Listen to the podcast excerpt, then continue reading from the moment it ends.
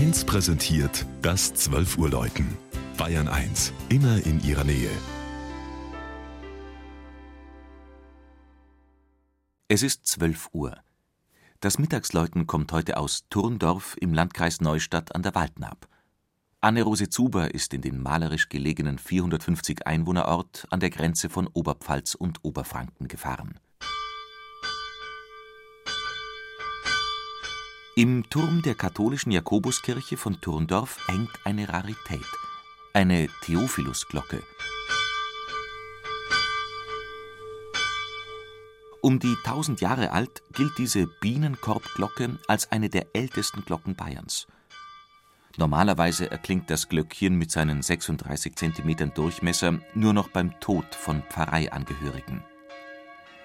Diese sehr seltenen Theophilus-Glocken sind benannt nach dem Pseudonym des Benediktinermönchs Rogerus von Helmershausen, der im 12. Jahrhundert ihre typische Form beschrieben hat. Die Turndorfer Glocke erzielte 2011 Aufmerksamkeit, als sie bei der großen Salierschau in Speyer ausgestellt war. Den Bezug zwischen den Saliern und Turndorf stellen die Grafen von Sulzbach her. Denn das kleine Oberpfälzer Dorf war im 11. und 12. Jahrhundert wichtiger Verwaltungssitz der Sulzbacher Grafen, die unter anderem als enge Vertraute des Salierkönigs Heinrich V. die Geschichte mitbestimmten.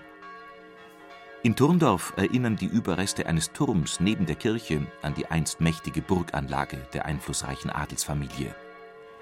Das alte Turmfundament soll nun in die geplante Friedhofserweiterung einbezogen werden. Aus der romanischen Burgkapelle entstand schließlich die Pfarrkirche, die Anfang des 19. Jahrhunderts erweitert wurde.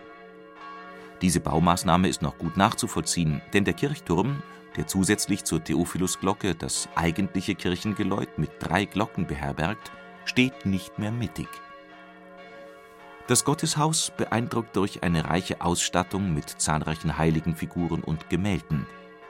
Allen voran aber mit dem mächtigen Barockaltar von 1750, dessen Mitte der Kirchenpatron einnimmt